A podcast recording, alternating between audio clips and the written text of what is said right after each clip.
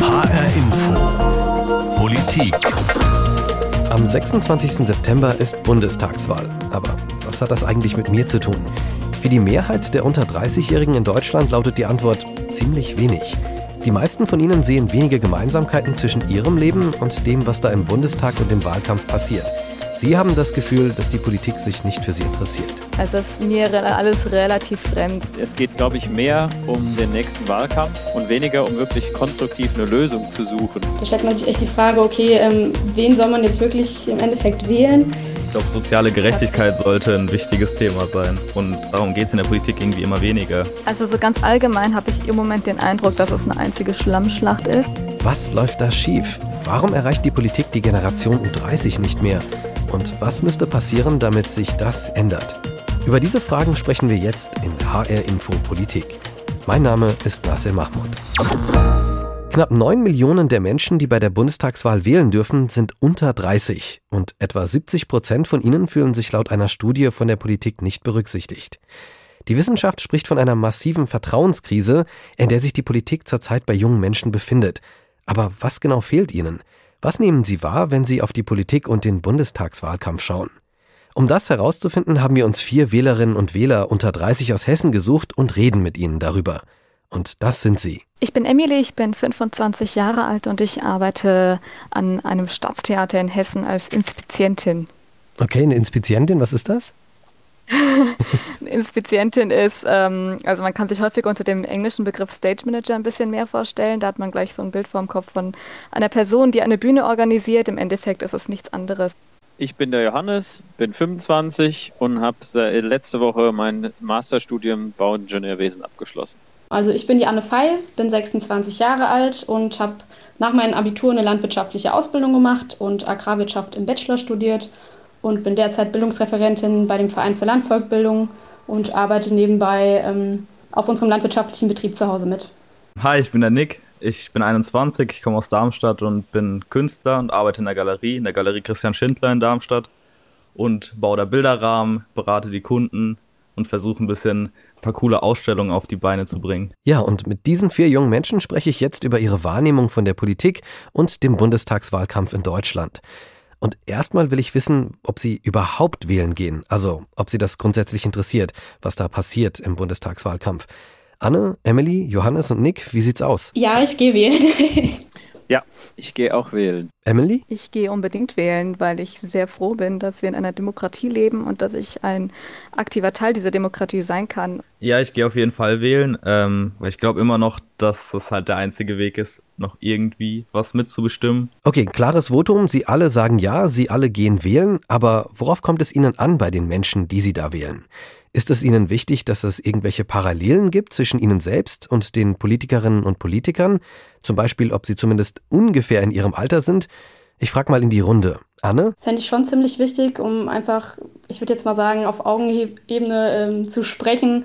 Und ähm, das ist dann einfach nochmal eine ganz andere Kommunikation, wie mit Älteren zu sprechen. Auf jeden Fall. Johannes? Ja, das ähm, halte ich für ziemlich sinnvoll. Einmal ähm, ist es, glaube ich, gut, wenn jemand in der gleichen Lebensphase ist, so grob zumindest. Das Leben noch hauptsächlich vor sich sozusagen und nicht schon zwei Drittel rum. Und ich glaube, das bringt auch mal noch mal eine andere Dynamik in das Ganze. Emily? Ähm, mir ist es wahnsinnig wichtig, weil ich auch im Moment das Gefühl habe, seit, oder seit ein paar Jahren, dass diese Generationsunterschiede nochmal deutlich werden und irgendwie klar wird, okay, unterschiedliche Generationen haben einfach unterschiedliche Prioritäten und stehen, wie Johannes ja auch schon gesagt hat, an unterschiedlichen Punkten in ihrem Leben und wollen unterschiedliche Dinge. Und da finde ich es wahnsinnig wichtig, dass eben Personen, die näher an der 25 sind als an der 65 und das noch besser nachvollziehen können, da für mich und meine Altersgruppe und meine Ziele einfach einstehen. Nick? Auf jeden Fall ist es wichtig, dass ähm, wir Politiker in, in unserem Alter haben, weil ich glaube, die alte Generation muss sich langsam selbst mal ein bisschen abschaffen.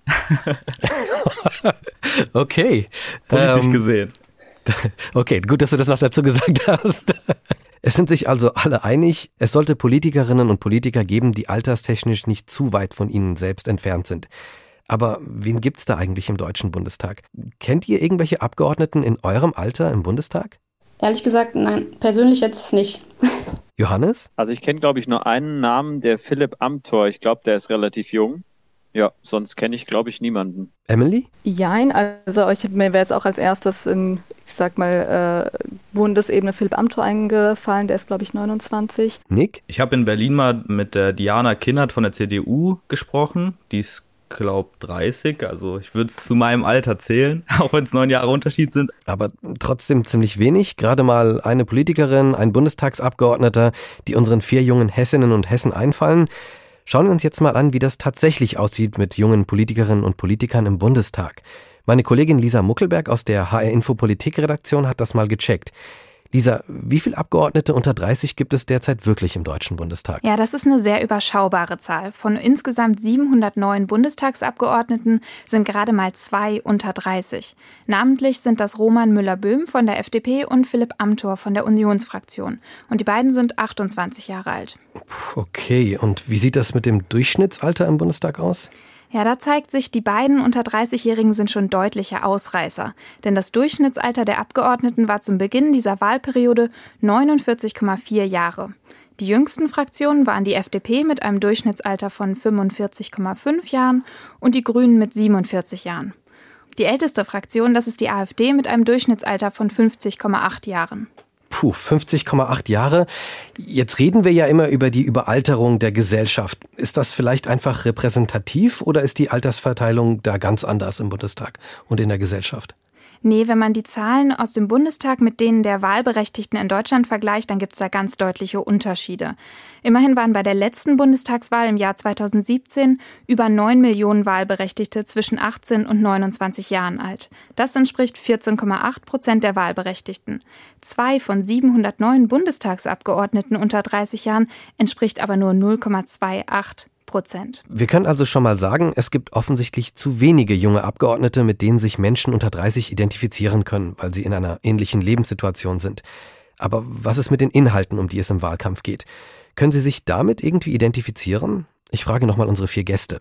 Habt ihr denn den Eindruck, dass das, was da im Bundestag oder im Wahlkampf passiert, jetzt gerade sozusagen Hinblick auf die Bundestagswahlen, dass das Themen sind, die euch betreffen oder geht das völlig an eurem Leben und eurer Lebensrealität vorbei?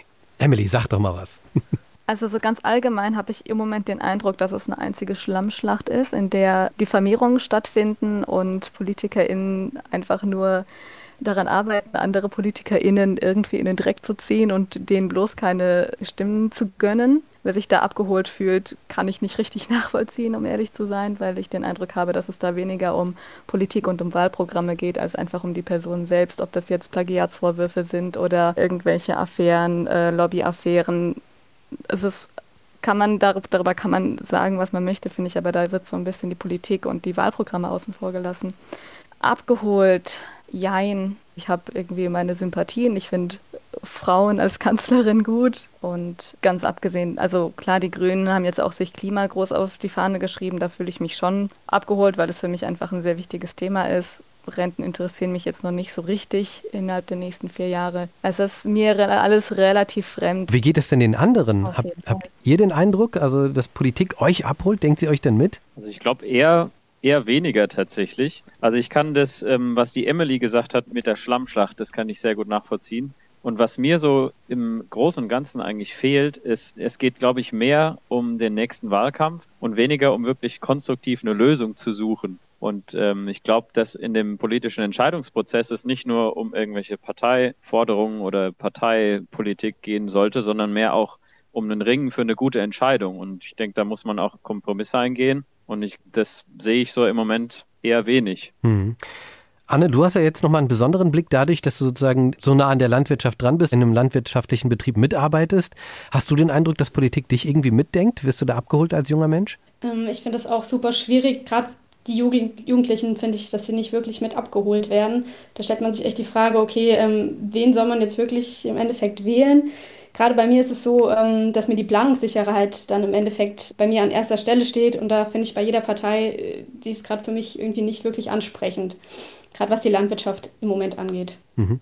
Also wir haben jetzt zwei Themen gehört. Klima ist schon mal angeklungen, äh, Landwirtschaft ist jetzt angeklungen. Was gibt es denn noch für Themen, die für euch eigentlich in erster Linie relevant sind? Ich glaube, soziale Gerechtigkeit sollte ein wichtiges Thema sein in der Politik. Und darum geht es in der Politik irgendwie immer weniger. Das, das Arbeitslosensystem oder das Rentensystem zu verbessern, dafür zu sorgen, dass es in Deutschland niemanden gibt, der sich Gedanken machen muss, ob er was zu essen hat, ein Dach über dem Kopf hat. Und das ist im Wahlkampf irgendwie gefühlt nicht vorhanden, obwohl die Probleme so real und so vor unserer Tür stehen, dass da irgendwie linke Parteien sich nicht dran ergötzen und das für den Wahlkampf nutzen, ist mir ein Rätsel auf jeden Fall. Wo begegnet euch denn Politik? Welche Inhalte habt ihr denn mitgekriegt schon aus den Wahlprogrammen? Jetzt mal abseits von der Schlammschlacht. Gibt es überhaupt Inhalte, die es sozusagen bis zu euch geschafft haben in euer Bewusstsein? Oder begegnen euch Politikerinnen, Politiker und die Inhalte gar nicht in eurem Alltag? Johannes? Was hast du? Also jetzt wirklich so im, im Alltag begegnen mir Wahlprogramme wirklich gar nicht. Also wenn ich mich jetzt nicht aktiv darum kümmere, dann gibt es vielleicht mal in irgendeinem Gespräch mit ein paar Kumpels oder so, gibt es dann mal, da hört man mal was. Aber so, dass das jetzt an mich rangetragen wird, finde ich, ist sehr, sehr wenig. Ich gucke allerdings auch nicht jetzt äh, klassisch die Nachrichten im Fernsehen, sondern ich gucke, wenn dann mal irgendwelche Online-Nachrichten oder so, aber auch nicht immer. Aber ähm, das kommt jetzt nicht aktiv auf mich zu, sozusagen, so Wahlprogramme zumindest. Ich habe den Eindruck, dass der Wahlkampf äh, immer noch sehr klassisch Radio oder in, in Talkrunden stattfindet. Äh, Im Fernsehen, äh, vielleicht könnt ihr alle mal was dazu sagen, ob ihr denn überhaupt noch diese klassischen Medien, nenne ich sie mal, ob ihr die so konsumiert, also diese Talkrunden oder ja, politische Sendungen im Radio oder im Fernsehen? Nee, klassische Medien konsumiere ich eigentlich überhaupt nicht. Also ich habe keinen Fernseher, ich habe kein Radio. Wo ich viel mehr Dinge mitkriege, sind tatsächlich Instagram und Podcast. Wie geht es den übrigen mit, mit Fernsehen, Radio? Ja, bei mir ist es teilweise so, dass ich im Radio oder auch im Fernsehen die Talkshows mir noch anschaue, aber auch tatsächlich, ehrlich gesagt, sehr selten. Und ähm, ich finde, man muss sich wirklich intensiv damit auseinandersetzen, gerade was das Wahlprogramm angeht. Man muss sich wirklich dafür interessieren, um äh, da irgendwie irgendwas zu erfahren. Okay, wir haben gehört, so richtig gut schneidet die Politik nicht ab bei unseren vier jungen Hessinnen und Hessen. Das bestätigt das, was die Studien sagen. Viele Menschen unter 30 fühlen sich nicht abgeholt. Die Politik erreicht sie nicht mehr wirklich. Das liegt unter anderem daran, dass die Themen, die sie interessieren, im Wahlkampf teilweise zu kurz kommen. So ist zumindest ihre Wahrnehmung. Ich schaue jetzt nochmal zusammen mit meiner Kollegin Lisa Muckelberg aus der HR Info Politikredaktion auf die Fakten. Lisa, stimmt das denn? Kommen die Themen, die junge Menschen interessieren, bei den Parteien tatsächlich nicht oder kaum vor? Ein Blick in die Wahlprogramme der Parteien im Bundestag zeigt, alle Themen, die vielen jungen Menschen wichtig sind, also etwa Klimaschutz, soziale Gerechtigkeit, sichere Zukunft, die werden von den Parteien angesprochen, in unterschiedlicher Gewichtung natürlich und mit unterschiedlichen Ideen, aber sie kommen vor. Das Problem ist eher, wie auch das Gespräch mit den vier jungen Leuten aus Hessen gezeigt hat, die Inhalte kommen nicht bei den Leuten an. Das sagt übrigens auch der Jugendforscher Professor Bernhard Heinzelmeier. Also da gibt es ja genügend Studien, die eindrucksvoll belegen, dass sich die große Mehrheit der unter 30-Jährigen äh, von der Politik nicht genügend berücksichtigt fühlen. Also wir haben zuletzt Daten in Deutschland und in Österreich erhoben, repräsentative Daten, aus denen hervorgeht, dass es ca. 70 Prozent äh, der deutschen Jugendlichen, die sagen, die Politik beschäftigt sich nicht mit unseren Problemen. Okay, 70 Prozent der jungen Wählerinnen und Wähler fühlen sich also nicht berücksichtigt von der Politik, obwohl ja viele ihrer Themen durchaus vorkommen in den Wahlprogrammen der Parteien. Warum ist das so, Lisa? Was, was sagen denn die vorliegenden Studien dazu? Ein Grund ist sicher, dass Politiker und Politikerinnen im Wahlkampf eher auf die ältere Generation setzen, weil das aufgrund der demografischen Entwicklung mehr Wählerstimmen bringt. Junge Menschen sind für den Wahlerfolg einfach nicht so relevant. Zum anderen, das zeigen auch wieder mehrere Untersuchungen, ist die Politik im Augenblick einer massiven Vertrauenskrise bei jungen Leuten ausgesetzt. Viele setzen sich gar nicht mehr mit dem auseinander, was in den Wahlprogrammen steht. Und wenn sie es tun, glauben sie nicht, dass die Parteien das auch umsetzen. Hm. Woher kommt das? Weiß man das? Dazu hören wir nochmal den Jugendforscher Bernhard Heinzelmeier. Der fasst das nämlich ganz gut zusammen. Ähnlich sehen wir in sehr vielen Untersuchungen der letzten Jahre, dass die jungen Menschen den Eindruck haben, hier wird nicht im Interesse der Allgemeinheit gehandelt, sondern wird, man ist in der Politik deswegen, weil man seine persönlichen Bedürfnisse befriedigt. Das heißt, das Bedürfnis nach Anerkennung und das Bedürfnis nach materiellen Gratifikationen. Die Leute unter 30 haben also den Eindruck, dass es den Politikern und Politikerinnen nicht wirklich um ihre Interessen geht, sondern lediglich um ihre eigene Karriere. Das haben ja auch unsere vier Gäste hier in der Sendung gesagt gesagt. Und die Politik findet eben zurzeit nicht das richtige Mittel, um diesem Eindruck wirklich entgegenzuwirken und das Vertrauen wiederherzustellen. Sie setzt im Wahlkampf eher kurzfristig auf eine Form der Kommunikation, die die jungen Wählerinnen und Wähler ansprechen soll. Um das Vertrauen der jungen Wählerinnen und Wähler wiederzugewinnen, bräuchte es aber ein langfristiges Projekt, in dem es wieder mehr um Inhalte der Politik geht. Es muss sich also definitiv etwas ändern, damit die Politik junge Leute wieder besser erreichen kann. So viel wird bis jetzt schon ganz deutlich. Aber was denn genau? Das möchte ich jetzt auch nochmal von unseren vier Gästen wissen. Was müsste sich denn eurer Meinung nach ändern, dass Politikerinnen und Politiker oder die Parteien im Bundestag, also dass ihr das Gefühl habt, dass sie euch besser vertreten? Ich würde sagen, da haben wir ja bei den Wahlplakaten schon das Problem dass das ja so suspekt ist, dass da im Endeffekt irgendwas von Vertrauen meistens draufsteht. Ich glaube, man sollte Politikern nicht vertrauen müssen, sondern es sollte so transparent sein, dass wir alles, was wir wissen wollen, was die Politik macht, auch wissen können. Das ist ein großartiger Punkt, unterschreibe ich. Ich verstehe auch nicht, warum ich jetzt irgendwie einer Person, die ich überhaupt nicht kenne, von der ich nicht weiß, wie sie ist, in welcher Partei sie gehört, so ungefähr, warum ich der jetzt vertrauen sollte. Ich glaube, was noch viel mehr fehlt, sind PolitikerInnen, die selbst erstmal Themen, die unserer Generation tatsächlich wichtig sind, aufgreifen und uns direkt ansprechen, weil gerade bei den sogenannten Volksparteien CDU und SPD, finde ich, sehe ich das überhaupt nicht, dass die junge Themen aufgreifen und junge Themen umsetzen und junge Leute ansprechen. Ich denke, damit wäre schon mal der erste Schritt getan. Und wenn die dann noch sagen würden, hey, und diese, dieses Format oder dieser Podcast, die haben hohe Klickzahlen, die hören sich viele an, auch junge Leute oder gerade junge Leute, da frage ich einfach mal an, ob ich da mal zu Besuch kommen kann und einfach mal was auch sagen darf. Das kann ich mir gut vorstellen. Das ist halt gerade alles im Wandel und ich glaube, es ist auch ziemlich schwierig, wenn man nicht als Digital Native groß geworden ist, da durchzublicken. Okay, also auf jeden Fall ein spannender Punkt. Ähm, wie geht's den anderen? Habt ihr denn auch den Eindruck, dass Politik mehr in, in Jugendformaten, zum Beispiel bei Rezo oder sonst ähm, auch bei Influencerinnen und Influencern auf Instagram, in Podcasts stattfinden sollte? Vielleicht sollte die Politik eher sich darum bemühen, ihren Job richtig zu machen, anstatt richtig aufzutreten. Also ich glaube, ja. es ist vielleicht gar nicht so wichtig, dass man überall stattfindet, sondern eher, dass man vielleicht mit neuen Medien wie Twitter und äh, Instagram nicht nur sich selbst promotet und seine Partei, mhm. sondern ähm, sagt, was man macht und was man vorhat. Und ich glaube, das ist viel besser, als in irgendeinem Rezo-Format zu sitzen, wo dann halt sehr, sehr kritische Fragen gestellt werden.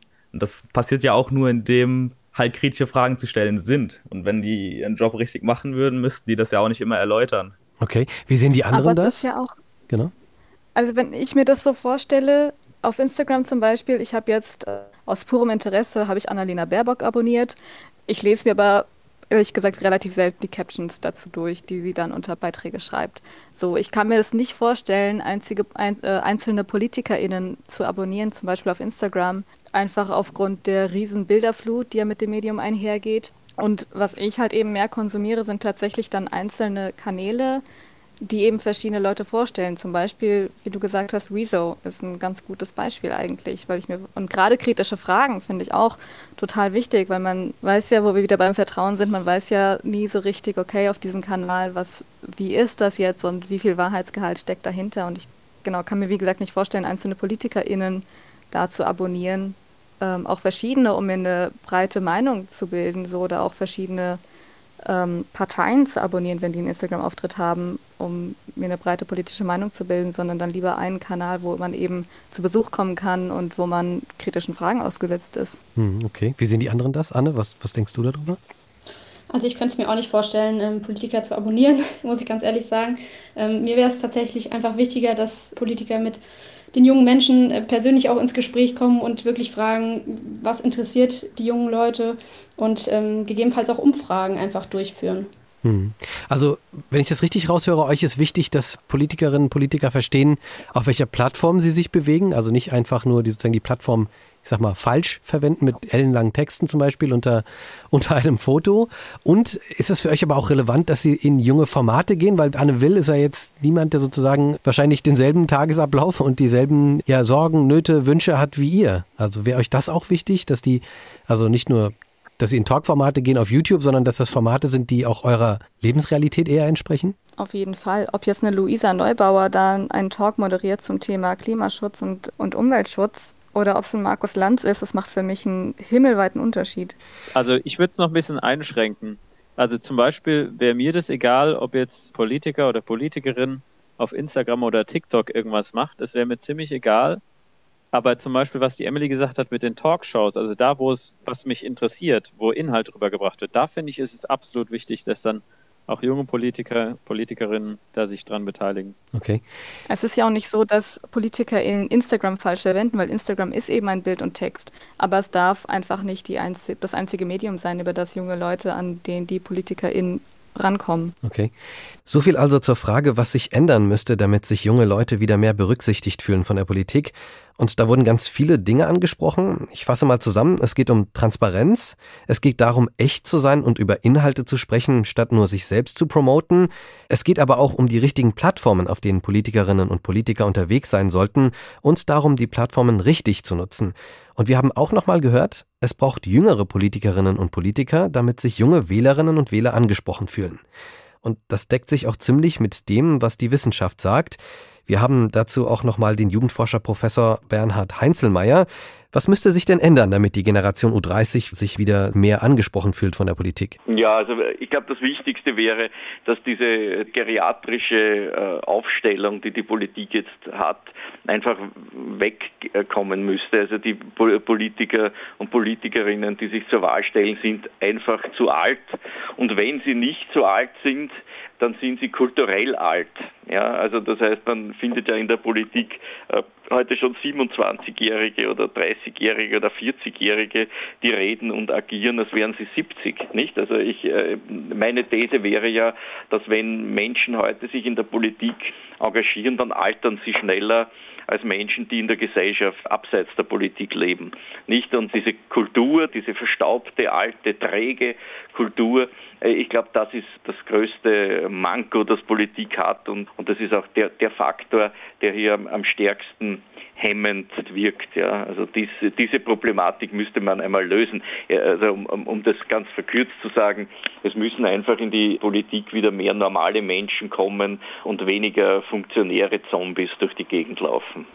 Okay, das klingt auf jeden Fall wirklich wie ein schönes Schlusswort. Eine letzte Frage habe ich aber noch. Also Sie haben jetzt gesagt, auch junge Menschen, die erfüllen irgendwie die Erwartungen nicht. Es gibt ja im Deutschen Bundestag gibt es genau zwei Politiker unter 30 und die erfüllen, wie Sie ja schon sagen, nicht so richtig diese Erwartungen, die man hat an junge Menschen. Aber welche Rolle könnten denn junge Politikerinnen und Politiker eigentlich spielen, um junge Menschen auch zu erreichen? Ja, also ich denke mal, die Rolle, die sie spielen könnten, wäre einmal so zu kommunizieren, dass man noch den Eindruck hat, dass das auch spontane Menschen sind, in denen wirklich nach irgendwelche Reflexionsprozesse vorgehen. Heute hat man den Eindruck, dass die Leute insgesamt, die ein, ein politisches Mandat haben, eigentlich nur mehr Stereotyp, diesen im, im Politikjargon, diese, diese Programmatik, die die Parteien eben vorgeben, abspulen, nicht? Also da ist einfach zu wenig, zu wenig Spontanität, zu wenig Lebendigkeit drinnen, äh, da ist auch zu wenig Jugendlichkeit drinnen, da ist zu wenig Dynamik drinnen. Also man merkt in Wirklichkeit, dass die in ein, in ein ganz enges Interessenskorsett hineingestellt sind. Mhm.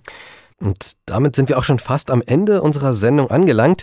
Aber vorher will ich nochmal von unseren vier Gästen wissen. Gibt es ja noch etwas, was euch zu diesem Thema ganz dringend auf den Nägeln brennt, wo ihr den Eindruck habt, also wenn ich mich schon mal zur Politik und jungen Menschen äußern kann, dann will ich das auf jeden Fall loswerden? Und zwar würde ich mir teilweise echt wünschen, dass Politiker irgendwie nochmal ein Praktikum auf der untersten Ebene von ihrem Fachgebiet machen würden, um einfach zu sehen, wie es wirklich auf der untersten Ebene abgeht und dann darüber mitbestimmen zu können. Das würde ich mir teilweise echt wünschen. Ich würde ganz gerne noch sagen, dass man vielleicht sich nicht immer nur auf die Politik verlassen sollte. Schaut in eurem Umfeld, eure Freunde, eure Familie, dass es denen gut geht. Und die schauen dann auch weiter, ob es den anderen Leuten gut geht. Und dann kann man die Society auch ein bisschen selbst verändern, ohne unbedingt in die Politik eingreifen zu müssen. Und bleibt kreativ, weil die Kreativität besiegt den Hass am Ende immer. Aber unbedingt wählen gehen. Ja, ein wunderschönes Schlusswort. Vielen lieben Dank und wir hören voneinander. Danke sehr. Ciao. Ciao, ciao. Danke euch. Ciao. Tschüss.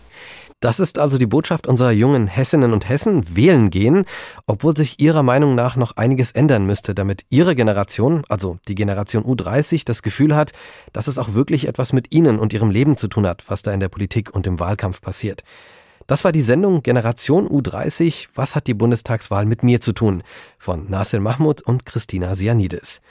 Diese Sendung finden Sie auch in unserem Podcast-Channel HR Infopolitik auf hrinforadio.de und überall, wo es Podcasts gibt.